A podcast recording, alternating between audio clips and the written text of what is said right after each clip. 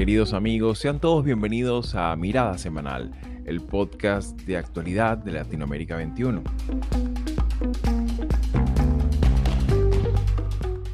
Como todos los domingos, analizaremos las principales noticias de la semana con el respaldo intelectual de Marisabel Puerta Riera y Manuel Alcántara Sáez.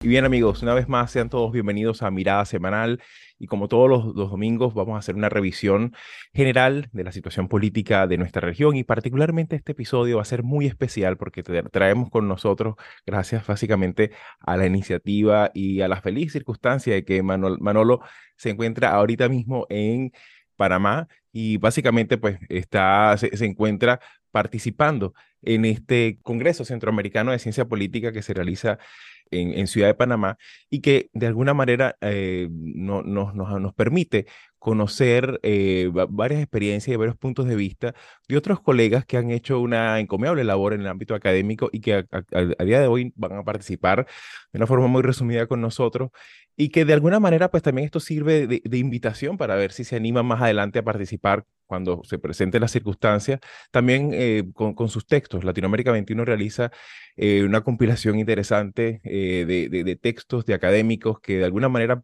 permiten enriquecer el debate de los asuntos públicos de nuestro tiempo, ¿no? Que muchas veces eh, no, no, dejarle nada más esta, esta difícil tarea a los periodistas, sino también los académicos, economistas, eh, politólogos y, demás expertos en ciencias sociales pueden participar en ello. Y en ese sentido, pues nos acompaña ahorita mismo Ilka, Ilka quien es Ilka Sánchez, quien además de politóloga también dirige eh, Flaxo Costa Rica y que de alguna manera pues ha estado con nosotros en, en, este programa. Y me gustaría, pero antes de darle la, palabra a ella de bienvenida, me gustaría un poco darle la, la, oportunidad al, profesor Alcántara que comparta con nosotros sus impresiones y sobre todo su, su, perspectiva de cómo, de cómo se está viviendo este Congreso ahorita mismo en Panamá. Eh, gracias, Xavi.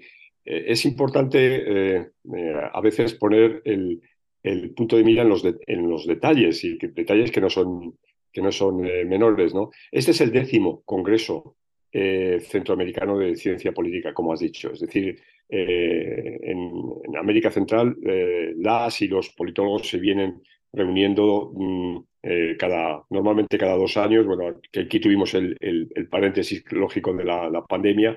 Por consiguiente, ya, hay una tradición de 20 años. ¿no? Hay una ciencia política muy incipiente. Por supuesto, hay países con un mayor desarrollo de la ciencia política, como es el caso de, de, Costa Rica, pero em, eh, hay programas eh, de la misma, de esta disciplina, en, eh, en Guatemala, en, Panamá, en El Salvador y desgraciadamente, bueno, en, Nicaragua estaba a cargo de la, de, la, de la UCA, ¿no? que como sabemos ahora mismo está cerrada. ¿no? Entonces, mm, la primera cuestión es que hay que estar contento, hay que estar satisfecho de que esto vaya adelante y de que aquí en, eh, la ciudad de Panamá el CIEPS ah, que dirige Harry Brown, pues ha podido eh, organizar este, este congreso. Lo segundo es em, prestar atención a una región muy compleja donde hay problemas que son fundamentales, que tienen que ver con el resto de América Latina, eh, desde problemas claros del día a día, como es el tema de la emigración, ¿no? Centroamérica como, como lugar, lugar de paso de decenas, de decenas de miles ¿no? de, pues de, venezolanos, de haitianos, de cubanos, pero también de ecuatorianos, de, colombianos, etc. Eh, es un, territorio también donde la delincuencia internacional, sobre todo a través del bueno, el tráfico de personas, pero sobre todo a través del tráfico de drogas también está presente, y, pero también a la vez hay problemas que son clásicos y que son muy importantes en, en, este caso en la disciplina de la ciencia política, ¿no? El, el, papel del Estado, la debilidad de los partidos políticos, el retroceso clarísimo de la democracia eh, en, dos países, ¿no? como es clarísimamente en, eh, Nicaragua y, ciertamente también en El Salvador, la incógnita de lo que está pasando ahora mismo en, Guatemala, que eso sí, lo hemos tratado en otros programas, el papel que puede jugar siempre eh, Costa Rica como, como moderador, pero también además como en algunos sentidos ejemplo ¿no? de, cómo las cosas se pueden hacer razonablemente bien. Yo creo que mm, eso nos permite el hecho de, contar hoy con, con colegas eh, que siguen atentamente la región, pues poder dedicarle este programa hoy de una manera, si se quiere, más monográfica, no a un tema, sino a una, a una región. A una región. Sí, ciertamente, y como hemos, lo hemos evaluado en algunas ocasiones en mirada semanal, pues por supuesto entender Centroamérica nos da una perspectiva de contexto regional y, hemisférico imprescindible, muy importante, sobre todo porque también de alguna manera, pues como bien lo señalabas, Manolo, hay como un crisol también de, institucionalidad política, ¿no? Y de, y y de, y de pautas y prácticas constitucionales que con el tiempo eh, muchas veces dejan mucho que enseñar también, ¿no? o sea, no todo es eh, narcotráfico, el crimen organizado, también hay, hay, experiencias de éxito y creo que el caso, por ejemplo, el caso de la, de la, de la institucionalidad democrática que se ha desarrollado a lo largo de los años en Costa Rica también el caso de Panamá son, son ejemplos de ello, ¿no? Y de alguna manera, pues, para nosotros es un, es un honor contar con, contigo, Ilka, eh, con, con, tu, con, tu apreciación y, por supuesto, eh, me gustaría darte de inmediato la, la, palabra para que nos des tu, tu, apreciación de contexto, sobre todo en unas, en unas circunstancias en las que ciertamente hay un retroceso institucional de la democracia ya registrado por muchísimos autores, eh, no tan solo lo vemos en el plano meramente electoral, sino también lo vemos en el plano también institucional. Y en ese sentido, pues me gustaría un poco tu perspectiva de la región y también de Costa Rica, ya que eh, considerando la feliz circunstancia de que, bueno, eres, eres, em, eres eh, directora de, Flaxo en, en, este querido país. Adelante. Bienvenida. Bueno, muchísimas gracias, muchas gracias. Y bueno, pues, saludarles y además también mencionar, como, como ha planteado Manolo, que este espacio, el encuentro que nos permite el décimo Congreso Centroamericano de Ciencia Política, eh, ha creado la posibilidad de dialogar, escucharnos, actualizarnos sobre las circunstancias este, que enfrentamos desde la mirada politológica en los distintos retos que atraviesa la región centroamericana. Y creo que en una visión de región también es importante decir que nos encontramos en un momento en el que hay bastante deterioro en la institucionalidad democrática.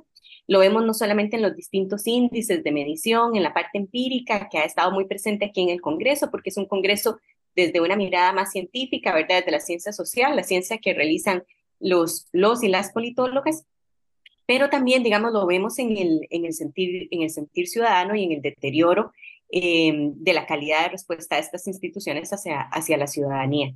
Y eso también involucra a Costa Rica, ¿verdad? Que tiene un importante estancamiento. Vemos que son muchos los años en los que no refleja crecimiento en materia de reconocimiento de derechos humanos, en materia de nuevas libertades civiles, políticas, sociales. Y entonces ahí Quizás si en otros países estamos identificando retrocesos y erosión, particularmente en el caso costarricense lo que estamos observando es un estancamiento y muy posiblemente un deterioro o también un, desgaste.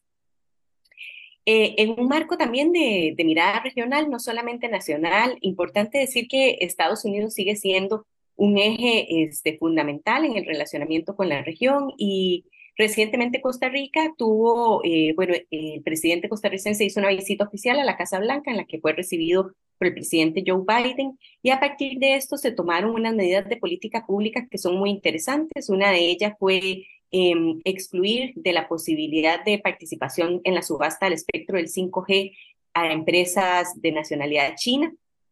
Este, y otras influencias que podría haber tenido es que precisamente días después de esta visita a Costa Rica, que no había manifestado ningún interés en el Banco Centroamericano de Integración Económica, el BCIE, que recientemente ha sido dejado por su anterior director, Dante Mossi, en medio de muchos cuestionamientos de parte de los este, de la sociedad civil organizada en Centroamérica por, el, por el, la, la relación y apoyo que ha tenido con líderes cuestionados por su carácter antidemocrático, como el caso de Daniel Ortega y también como lo fue en el caso de José Manuel, eh, perdón, también como lo fue en el caso em, de Honduras fue el anterior presidente, em, eh, Juan Orlando Hernández. Y, eh, y Costa Rica ha manifestado este interés lanzando una candidatura que fue anunciada durante esta semana, que es una reconocida eh, líder empresarial eh, de muy buen currículum este, y que posiblemente viene también de este diálogo con eh, los Estados Unidos. Entonces, bueno, creo que en esto se reconoce también el posible liderazgo que manifestaba Manolo de que Costa Rica ha creado para generar en la región, pero también existe preocupación porque se está viendo un momento de estancamiento y en el que no necesariamente pensamos que tienen una mirada democrática de mayor fortalecimiento con respecto a lo que podríamos tener en el pasado.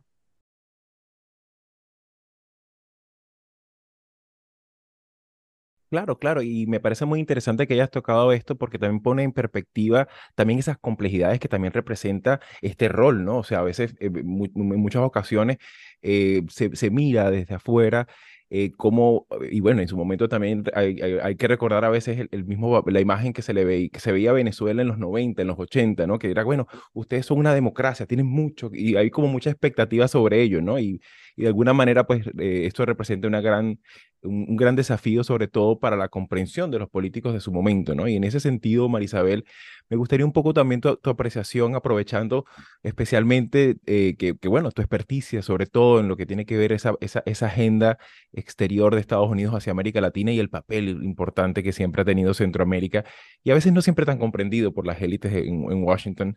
En ese sentido, ¿cómo, cómo, cómo ves tú un poco esta, este, apunte y este, este análisis que nos ha traído Ilka el día de hoy?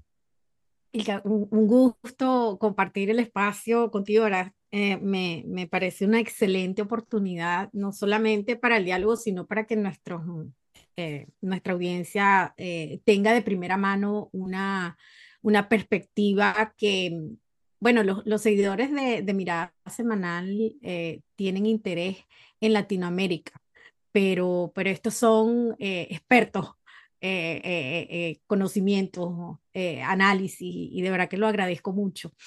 A, mí me parece que estamos en una coyuntura eh, que va a poner eh, la lupa eh, en los gobiernos de Estados Unidos, un gobierno como el de Costa Rica, indudablemente, pero también estoy pensando más hacia la región, qué puede pasar si Bernardo Arevalo logra por fin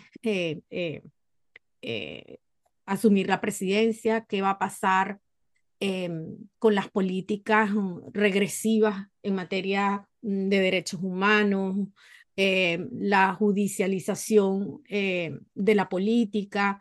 Yo me pregunto, ¿cómo puede Estados Unidos eh, organizar una agenda que le permita tratar ese deterioro o ese estancamiento que hay en, algunos casos para formular unas políticas que sean efectivas, porque realmente, si vamos a ser honestos, el problema no es solamente de una relación em, donde eh, los intereses económicos estén reflejados de ambos de ambas ah, partes, no tanto de Centroamérica como lo estoy viendo como región y Estados Unidos, pero es que también el problema real es el, el migratorio. Entonces, mientras no haya una eh, sólida política en, la, región que permita, eh, y, aquí estoy siendo, eh, es decir, quiero reconocer que hay un, un, problema que agrava la situación que es el, el, el, cambio climático y cómo desde acá mismo de Estados Unidos se ignora que eso es parte del tema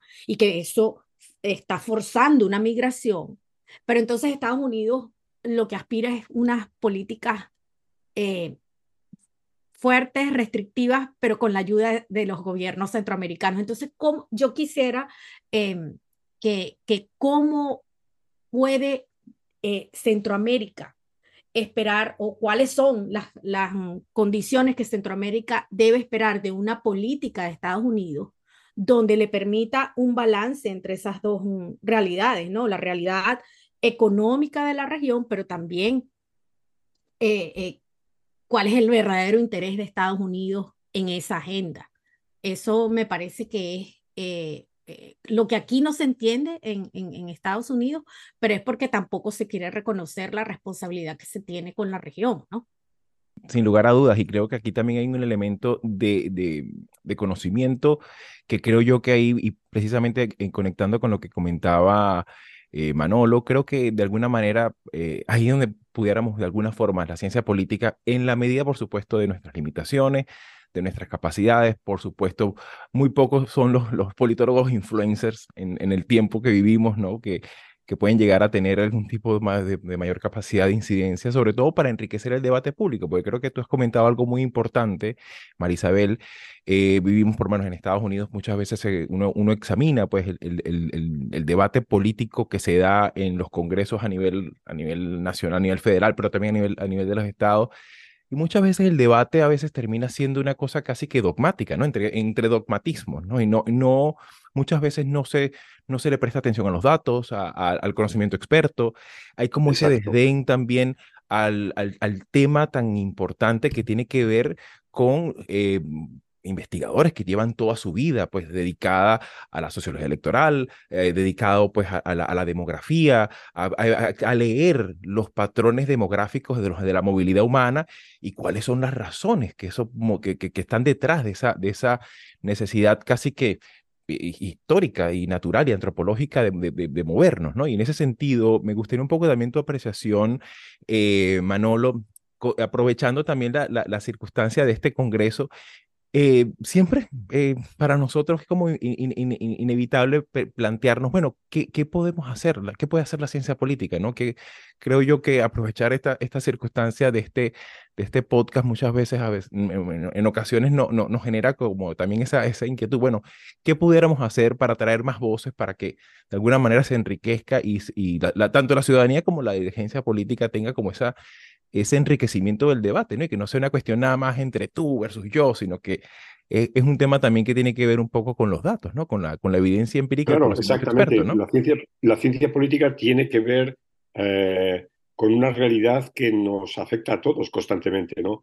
Pero mm, la, digamos, la aportación es eh, la utilización de mecanismos que permitan primero conseguir los datos, como tú bien has dicho, ¿no? porque a veces hablamos muchas veces, pero sin, sin saber realmente de qué estamos hablando. O sea, primero conseguir los datos y luego interpretarlos, interpretarlos de una manera eh, rigurosa, eh, de acuerdo con determinados mecanismos metodológicos, ah, para poder aportar soluciones al debate público. Eh, para aportar soluciones, pues, por, ejemplo, a un programa como este, ¿no? que eh, pueda ser escuchado por la ciudadanía, que pueda ser escuchado en su caso por la clase política y que pueda mm, mm, servirle para encontrar soluciones a los acuciantes problemas que tienen las sociedades. ¿no?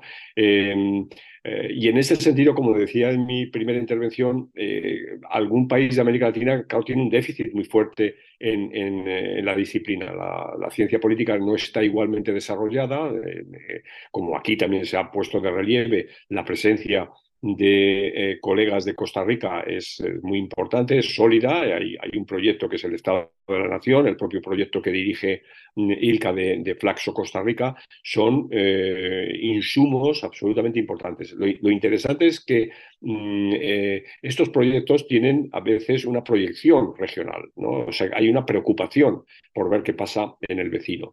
Y hay que tener también en cuenta otra cosa, y es que América Central no está tan alejada para nada de la realidad latinoamericana. Es un microcosmos, son sociedades eh, diferentes porque tienen en, un determinado, como sabemos, enclave eh, geográfico y enclave, eh, clave humano, enclave demográfico, pero los problemas, por ejemplo, desde la perspectiva de la democracia, del debilitamiento de las instituciones, de lo que puede ser una caída peligrosa eh, eh, en un nivel de, autoritarismo como, repito, el que, el que vive Nicaragua y el que, al, que se está aproximando eh, peligrosamente El Salvador, o lo que son las relaciones entre los partidos políticos y el Congreso, las, las, asambleas o los procesos electorales. Aquí mismo en Panamá eh, vamos a vivir unas elecciones presidenciales justo dentro de, nueve meses. ¿no? Eh, bueno, eh, son, mm, son escenarios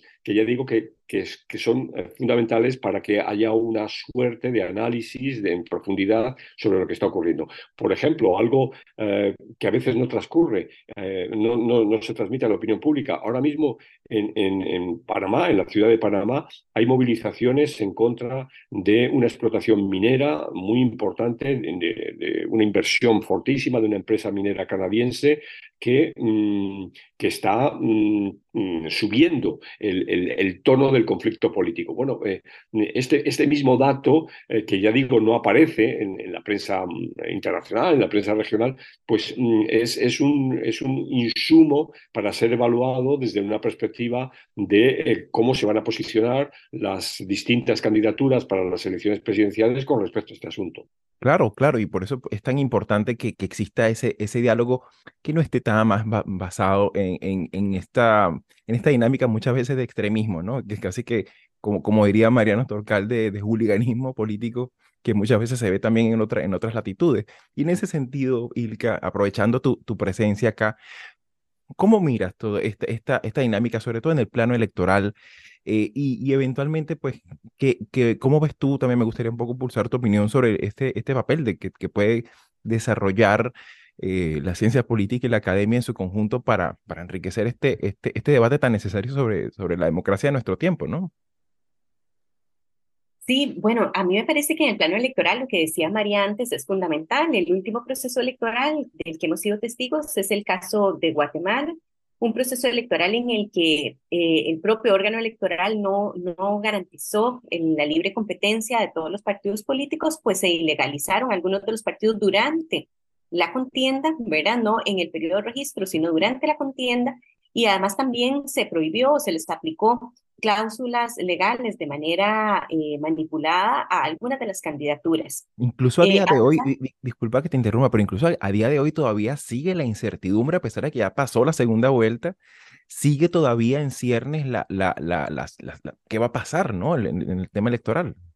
Increíble. Sí, correcto. Como les decía, incluso esto fue previo a que el movimiento Semilla se posicionara en la primera vuelta. Es decir, lo que se hizo fue eh, anular la posibilidad de participaciones de partidos que eran opositores a la, a la coalición de gobierno, que es una coalición entre actores y sectores, ¿verdad? No necesariamente entre, entre partidos políticos, y una vez que eliminaron a la oposición, o sea, le cortaron la posibilidad de competir, entonces este, viene la sorpresa de que el movimiento Semilla se posiciona en la primera ronda electoral y le permite ir a la segunda. Eso, es una sorpresa en realidad para todo el panorama político que se tenía y en este momento se le han aplicado distintos mecanismos judiciales de manera este, irregular precisamente para evitar que puedan eh, crear un, un, entorno seguro de tomar posesión.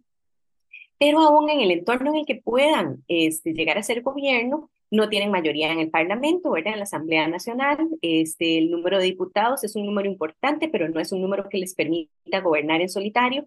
Y además enfrentan, digamos, a, a, una coalición eh, de actores sociales que incluyen miembros del ejército, eh, representantes empresariales, viejas figuras políticas que, que, bueno, fuerzas ilegales además, que podrían, que podrían este, de manera constante y permanente estar debilitando el proceso de gobierno porque tienen tomadas las instituciones en los territorios y en espacios nacionales y por lo tanto no, no va tan fácil hacer una transformación. Pero lo que sí es fundamental para poder reconocer en Guatemala que hay una democracia es que se permita que la persona por la que la mayoría votó ejerza la presidencia.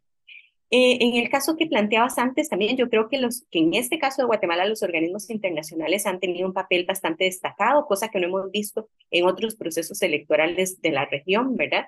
Eh, Almagro ha estado muy presente en, el, en defensa de, de, de, la elección de, de Bernardo Arevalo, y es, pero esto lo que ha valido es un discurso dentro de estas fuerzas políticas guatemaltecas de, de solicitar la no intervención y la no injerencia en la política nacional. Entonces, bueno, vean ustedes que en esto el discurso siempre puede ser, utilizarse para manipular y tergiversar la realidad. Eh, entonces, bueno, me parece que esto es importante porque las elecciones son la base, son el pilar para poder garantizar eh, el respeto a la institucionalidad y para poder garantizar otros derechos. El primer derecho que se debe respetar es el derecho al voto y estamos en esta, en esta escena política. Claro, claro, por supuesto. Siempre esa expectativa, mantener viva esa, esa, esa expectativa electoral de de que la gente, la ciudadanía puede tener injerencia efectiva en el, en, el, curso de los acontecimientos, por supuesto, es fundamental, ¿no?